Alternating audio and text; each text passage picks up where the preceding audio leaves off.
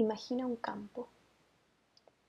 Imagina un campo, el suelo húmedo y en el fondo un árbol. Se extiende la tarde y se oculta el sol. Hay tonos del mismo color blanco que se oscurecen y se aclaran de acuerdo a la cercanía.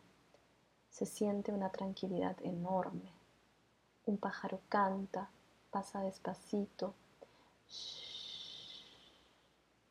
y a lo lejos se puede escuchar el silencio. Descalza y con cuidado, ella la selecciona una a una.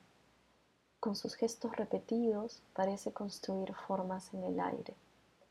Su cuerpo se inclina y se vuelve a alzar delicadamente. Arriba, abajo, arriba, abajo. Se cae, vuela.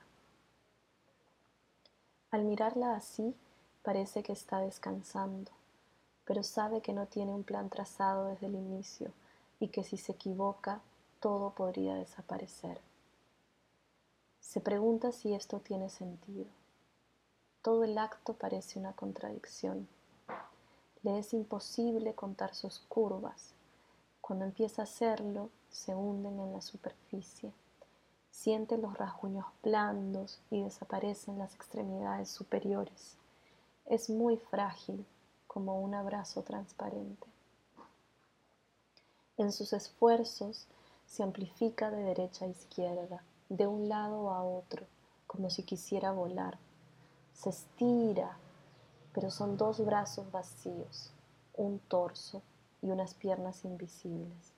No hay cabeza, no hay rostro. En los bordes, formas ondulantes, en el interior, unas tripas no, pero pesa, no suena. Algo se estruja, algo ha caído desde el cielo, desde lo alto hasta lo más alto, altísimo, tan altísimo que es abajo. Analía Oresoli. Imagen de Valeria Belushi.